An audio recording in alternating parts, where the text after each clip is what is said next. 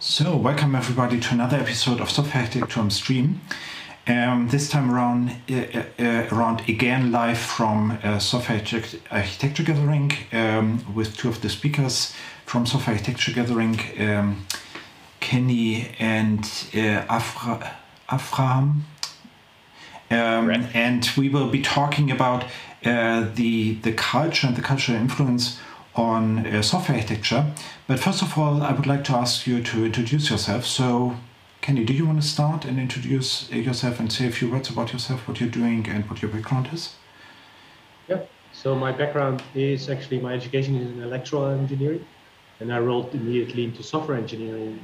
And got into software architecture, uh, and, and I think very early on in my career, I got to read Eric Evans' book about domain-driven design, and that's now really my uh, key thing that I do. I help companies uh, get a domain-driven design approach to their software delivery. And my uh, next goal is to get architectures to able to facilitate these collaborative sessions you need to have for domain-driven design, right? Which is important, and that goes about a lot of social things that we're going to talk about. Right. Uh, so, Avraham, do you want to introduce yourself and say a few words about you? My name is Avraham. I work with a uh, cybersecurity company in Tel Aviv called Forescout. And I've been an architect uh, for quite a few years now. And uh, as my role uh, as an architect, I've been observing that architecture is a lot about how people communicate and how people collaborate. So that's something that I'm always interested at when doing architecture of software about the human side of things, about the people side of things. It's always fascinating to me. And culture is one of those topics that uh, I recently started learning about and teaching about and talking about, and that's what brings me here today. Great. So, uh, what made you choose that um, that title and that topic? Uh, does culture impact software design? Why is it important to you, and what's the reason for for uh, doing a talk, or I should rather say, discussion? That was rather a discussion at uh, um, software tech gathering. What made you do that discussion there? Um, yeah. go, Kenny. You want to go? Oh yeah, no. I think we've just met at Domain Driven Design and both have a yeah, large, uh, how do you say it, passion for culture. My wife has a social scientist background in culture. Avram is uh, well, you have your own story, and we met up. We started talking, and we were thinking, well, we should do this online and at a conference and, and share these stories because we find them so important. yeah, that's my view.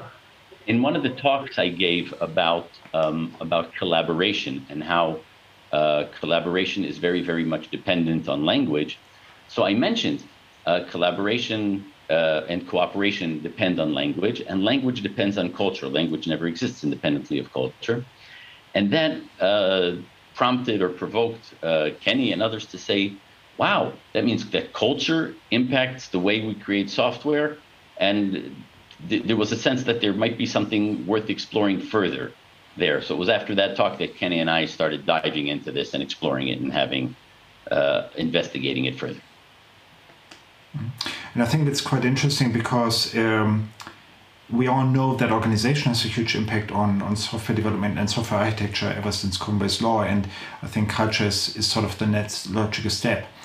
Um, and actually, your abstract also for, for the discussion that you did at Software Architecture Gathering talks about how important communication and language is for software development, and I couldn't agree more. So I guess if we have a team where everyone has the same cultural background, comes from the same country, speaks the same native language, uh, communication should be much easier and it should be much easier to come up with great software and a great architecture. So, should we aim for these kinds of teams where there's a common culture, common cultural background, a common native language? Uh, what do you think? Is, is that something we should aim for? Um, that's a very interesting question. Thank you for asking that. We always need uh, to strike a balance. On the one hand, teams that speak the same language, that speak the same culture, that share the same values, that have the same background, that have the same shared history, communicate very, very effectively, and they're able to design good software.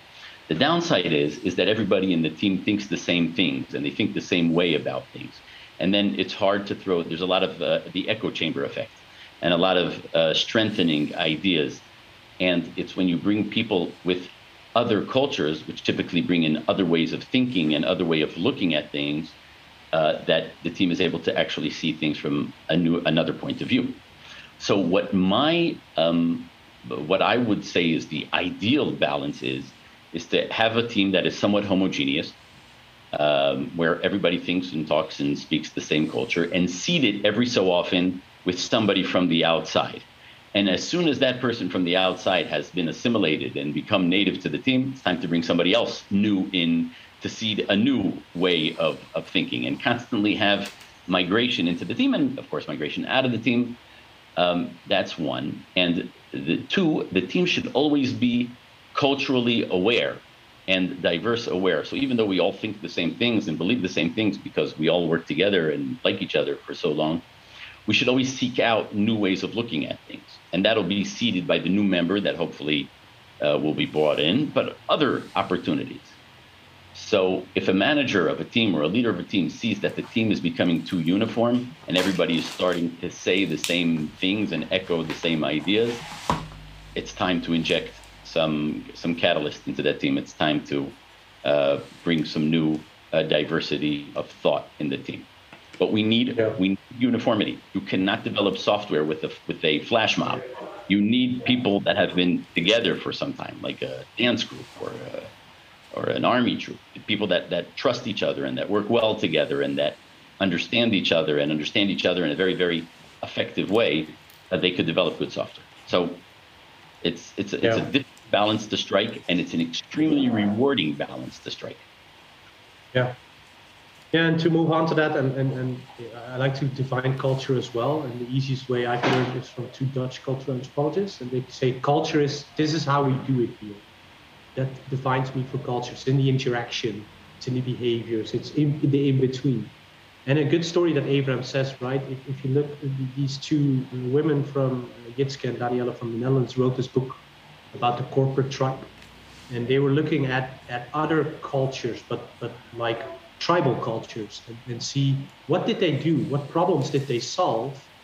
And what problems do we now have in, in the corporate world, right? And these are actually the same, they found out. So, and, and, and, and to give you an idea, is what they said is culture always interacted. It's in the marketplace in these tribal cultures, right? They shared goods, they shared uh, partners, they shared everything in this marketplace, which is needed.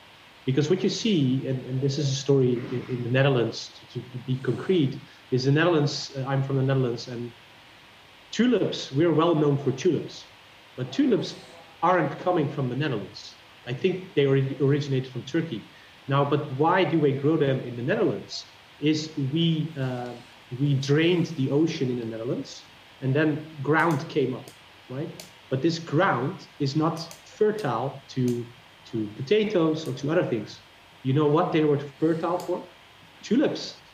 And this way, the diversity brought a multi-million billion uh, uh, economy to the Netherlands just by having these marketplaces. So it's what Abraham says, right? You want stability, but you need a marketplace to exchange some of these cultural goods with each other, right? Because too much diversity, as Abraham says, uh, is too stressful. And I always call we, we need someone who is the similar type, but just a type different. If, if you want to talk software architecture, right, we need to have a uh, super class of uh, of the same thing, but just a different one. So we both need to be animals. But if we're if we're in maybe something else in an animal, that might not work that well. That's really hard to smash that together steps, baby, the baby mm. steps. So, in a way, what, what you seem to be saying is that uh, the diversity in the team should be limited. And um, there was an episode that actually said that if, about diversity, and one of the sort of uh, hypotheses there was that um, that diversity uh, well, makes teams more productive. Uh, because there are many different approaches to problem solving. So is there any kind of contradiction here or is it just that that it seems like there are two opinions about diversity because what you seem to be saying is that the team should be in a way uniform and then you should have some diversity but only limited so so for me, it, it, yeah, culture exists for a reason, and it's because nature is chaotic. Everything around us is mm. there, there is no is in the world. Nothing has meaning by its own. We create culture to to bring that meaning in, right? Because we need it, else we cannot survive. Uh, but if we do that for a long time, it will it will turn into what Abraham called group thinking. It will be it will be uh, it will stop evolving. So it's a, it's it's it's what I like to call a polarity between uh, chaos and and and structure. They are both ends, and they need to be managed. It's not you cannot do chaos, which is we just have all types of diversity in a group, because that will turn into a lot of conflict. Like it will crash. We cannot have too much structure. It needs to be somewhere in the middle, and we need to constantly manage these as as a as a how do you call it lemniscate right? You constantly need to see, okay, what is the bad side of being structured? We're not getting any new ideas. Okay, when you see that, maybe we need to get more diversity in. If it's too much chaos, maybe we need to stabilize the group now. And I'm not talking, uh, diversity is broad, right? It's not just uh, any types of gender or, or any types of color or any type of, of cultures in the world. It's also neurodiversity, right? Uh, I don't like to go into intro and extroverts because this is too binary to me, but it's a skill. And if your team is too chaotic, you need to stabilize. But when it's too stable, you need to add diversity. And it's a constant skill that I believe uh, people from outside the team should be able to manage. So that can be leadership roles for maybe architects, maybe uh, uh, management type of. So that's how I see it. Maybe Avram sees it differently. So no, I, I agree. I strongly agree. Um, diversity makes a team more productive. Diversity makes a team more creative. But there are other things that make a team more productive and creative. For instance, being able to understand each other, being able to effectively uh, communicate with each other, having worked together uh, a lot. So we have two things that make teams more productive, and these two things are at opposites with each other. And um, that's why we have to constantly, uh, and it's not even a balance. The, the, the metaphor of oscillating is a good one. We sometimes go for the uniform team, and then we sometimes go for the uh, for the diverse team, and that'll give us a, a nice balance of productivity and creativity. Yeah, and, and one thing to add, uh, because if you're doing diversity, you start to include, and this is the paradox, there's always paradox. Inclusion always creates exclusion. If I invite a certain type of people inside my team or my culture, I by default usually exclude other types of people. And, and that's just something we need to deal with. So it's to it, it's just not that simple as we can include everyone. Just so you know, if I include A, I might exclude B. Am I fine with that, and what do I lose? I think it's it's it's a very good point that at one point when you don't have such a common grounds to work on, then there is something wrong and you can't really have a team that does uh, that performs at all. Um, in your abstract, you gave an example of cultures how they they communicate differently so some are very direct and say okay this is this is wrong it needs to be fixed and others are rather polite and say well have you considered this and maybe i believe that there might be something wrong here and are rather indirect and i guess everyone has has some story to that uh, that that could illustrate that however at the end of the day I believe we are building software and it's all about the code and the structure in the code. So we have some software architecture.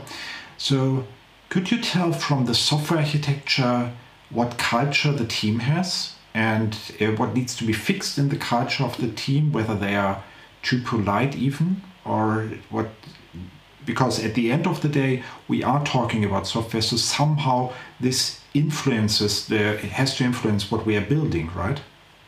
So if you look at software that comes out of the military or out of a German company, you might see that everything looks the same and that all the, everything is highly, highly templatized and highly structured and highly formalized and everybody includes the same libraries and everybody uses the same uh, practices and naming conventions are uh, are preserved and uh, documentation follows very very rigorous uh, standards, even if it doesn't add clarity. There's a premium on formality. And that would, I would look at a piece of software like that and say, yep, an architect from Germany probably uh, did this piece of code, or an architect from Germany probably wrote this software, and that's why it is so so structured and so rigorous and so um, and so formal. On the other hand, if I look at some code, uh, maybe that came out of let's say uh, an Israeli startup, and there are routines that don't follow naming conventions, but all kinds of creative ideas, and maybe I do pointers, or maybe all kinds of uh, in-memory games, or all kinds of uh, um, um, what what might seem to an outsider as spaghetti code, but code that means that the developer is obviously deeply, deeply intimate with his own code and knows his code very well, and that he doesn't trust anybody else to uh, to change his code, and rightfully so, because it's, it's this code is almost a reflection of his own thought process. You might look at this code and say, well, it works, and it works in a creative way. It's not easy maintainable. Uh, it was probably done by uh, by an Israeli software developer working for some uh, small startup, and he was more eager to get out to market than he was eager to, uh, to follow process. So yes, you can tell from looking at the code and from looking at the comments in the code and from looking at the structure and the relationships between the uh, objects uh, certain ideas about the uh, the culture. Just like people could look at poetry, translated poetry even, and say this was written by a German poet and this was written by an Arab poet. Poetry is poetry, but there's certain things, rhythm, music, structure, thought processes that come through um, that, that, that reflect itself down. Yeah. And of course, these are all stereotypes in a way. So it's not every German or every Dutch or every Israeli are like this. But I think there's a general um, underlying right. thing, right? Yeah. Yeah. Since you mentioned stereotypes, uh, stereotypes are extremely, extremely useful. And at a first level, and the reason that they exist is that at a first level approximation, they are often true. When stereotypes become a problem is when we stick to our stereotypes and ignore other facts. But if you meet somebody and you don't know anything about him or her, a good place to start is the stereotypes. They will give you some clues and some indications of perhaps what to accept. A culturally open minded person will be quick to drop the stereotypes when presented with uh, evidence uh, to the contrary. But it doesn't mean that stereotypes are useless. Stereotypes are, are a good thing. They help us they help us get our first order approximation. For instance, uh, we have culturally evolved, uh, evolutionarily evolved, that people that look like us are probably friendly, people that look different than us are probably hostile. And that first level approximation has been very, very useful to human beings over many, many millennia of evolution. Fortunately, it's no longer true. And people that look like us can be quite hostile to us, and people that look different than us might be quite friendly to us. So we have to overcome that, uh, that uh, initial stereotyping. But our ancestors were very, very well served by that, uh, by that initial uh, stereotype. And, and, and taking that back in the software design, right? I grew up with software uh, being already built. So I saw a lot of legacy code, but I got a, a, a negative connotation with that legacy code. For me, it was a negative stereotype, which I grew over nowadays because because I couldn't handle with it back then. Right? So for me, it was like uh, legacy. I don't want to work there. Uh, but actually, legacy I find is good because it, it did its thing, right? So I need to dive deeper. So stereotypes are a good start starting point. But it depends on the age again and the culture again, if, if you find legacy good or bad, or microservices good or bad, or uh, yeah, go, going on. Mm. Yeah, so so I think it's actually quite interesting that you said that stereotypes are a good thing. I think uh, it's important to realize that you have them in order to be aware of uh, where your uh, of your because they might turn into racism. And if you know that there are those stereotypes, you can think about them, reason about them, and also break them and say, okay, this is a person and this is the stereotype that I was taught and that often fits, but this time I will think about it and maybe that's different in this case. However, coming back to the oh, and, and Felix Müller just, just did a comment and said he that he liked the expression military or German companies. But coming back to that that difference between, and I can actually tell you that there are German there is I've seen German code that is not as structured as you might think it should be.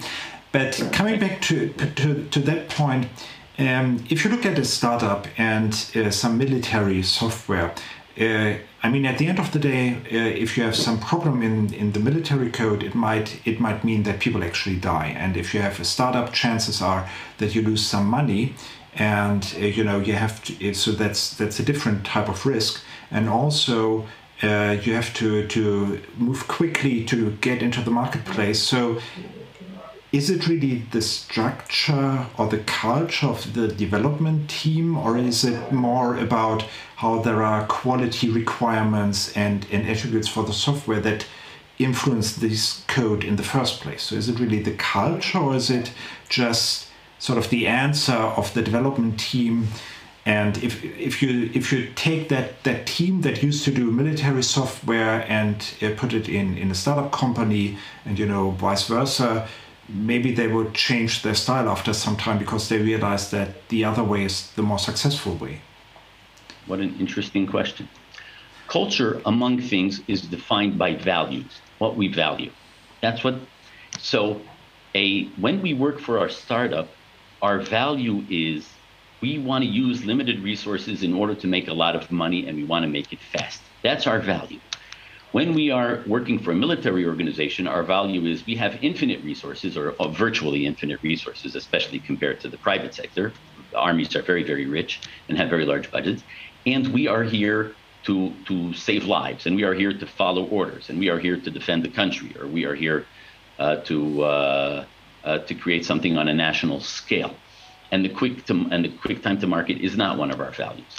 So you, you said that these are requirements but they're more than requirements. They're, they're the values that drive a company.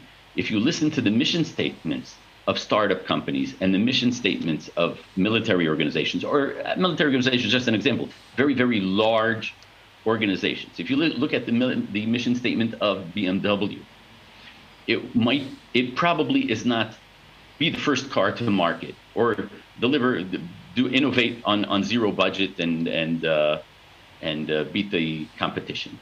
It's probably something about reliability, stability, being the best in the league, being the being repeatable process, making every BMW car look like every other BMW car. I imagine I haven't read the mission statements of these uh, companies. So these are cultural things. These are not just requirements put on by the stakeholders. It's why the organizations exist. Why does military get into the um, business of creating software? Because they believe that through creating software, they will save lives.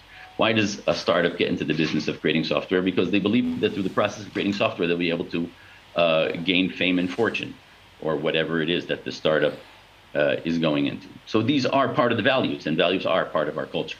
Yeah, and and and going into that, a key is also in system thinking, where you have these three level, right? You have the parts, the interactions, so you have the purpose. Now, uh, if you just switch the software, that's what we were saying, right? Which are actually the parts changing parts doesn't change the purpose. That's what Evra was saying. So it's similar to a university. If I have a university that's its purpose, if I switch out a teacher, then it doesn't change the purpose. The system isn't changing just by changing a teacher. It might slightly drift, but not a lot. The, the, the, the Donella, Donella H. Meadows uh, Thinking in System books gives nine pointers, I don't know off the top of my head, to, to, to pivot the system.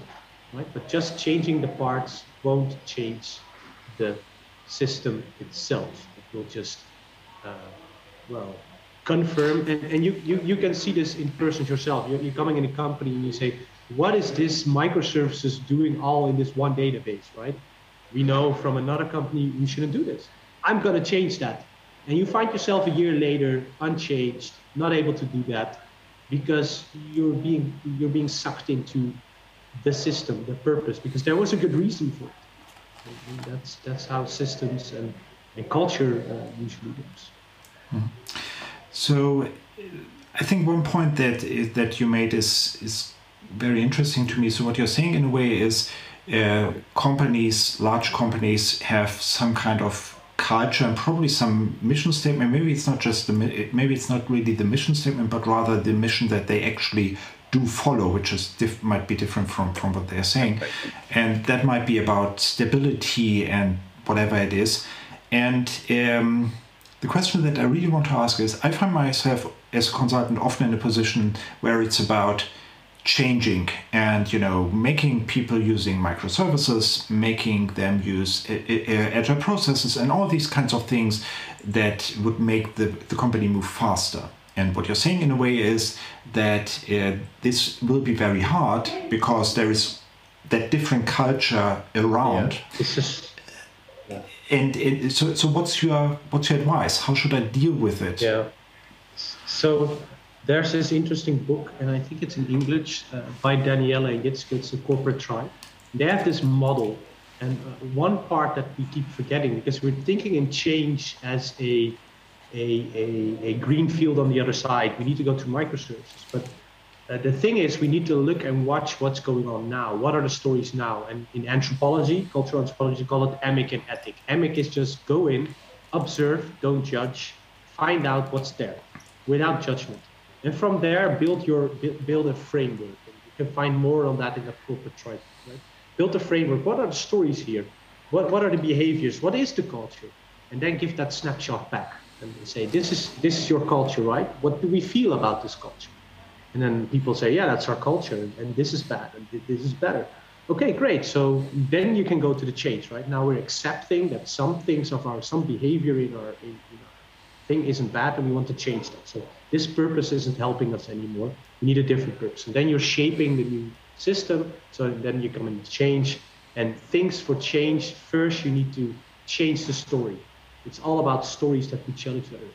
Cultures are being passed on in stories. So you need to change the story of the company. If one story of your company is in the military, right? Trust, safety, and saving lives, and you want to change that, you need to change that story. You need to really, yeah, get that story in, and then you change the rituals concerning that, right? A ritual for for uh, a monolith might be uh, all teams, maybe a release train because we need to at three months get together and do that. No, maybe that don't work with microservices anymore because we have a different statement we want to be distributed. So what's the ritual you need to change there? The ritual is changing there is okay. Then we need to change the story of how our APIs work. They need to be independent of each other. So that's the ritual that needs to change. That maybe the the the the the, uh, the flow needs to change. So right, different collaboration. And in team topology is a nice book, right? There, the team dynamics of changing the communication, changing the collaboration, changing the teams. That's where it sits, in my opinion. And then you start over again and checking that again. But cultural anthropology can give you a lot of uh, pointers there, which helps me. I usually go in and assess what's here, what polarities do I see, what uh, patterns do I see, what do I observe, and are these patterns okay or not? Because I'm not there to judge. Um, but I, if there's no collaboration, then I won't do microservices. That's a judgment I would make. I, I, I would just emphasize, re-emphasize one point that uh, Kenny made. You, it's very difficult to change culture. You could only make small yes. adjustments to culture people like their culture. People are in love with their culture. People believe in their culture. So even if our culture is bad, for a lack of a better word, or, or not fit for purpose, it's my culture.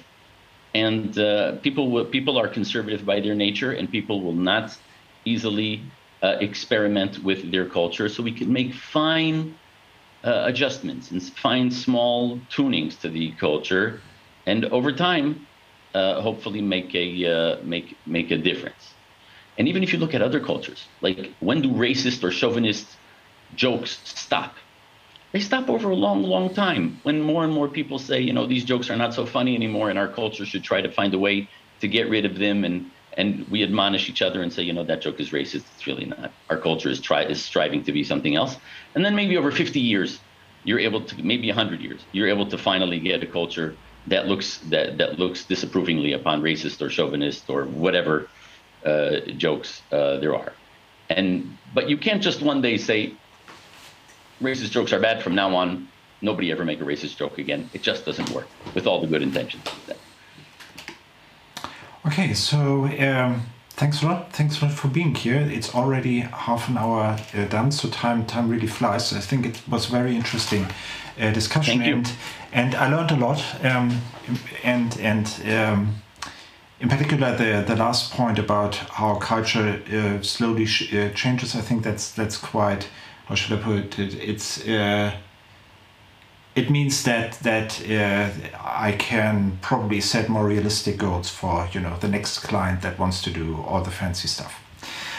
So thanks a lot, and uh, thank you. Continue here at five minutes past seven uh, with my colleague Lisa, and she will talk to Cosima Laube about their more fearless how journaling puts leadership in action. So stay tuned, and we'll be back in a few minutes. Thank you. Thank you. Bye bye. Bye. Bye. Thank you, Kenny. Good to see you again. Good to see you.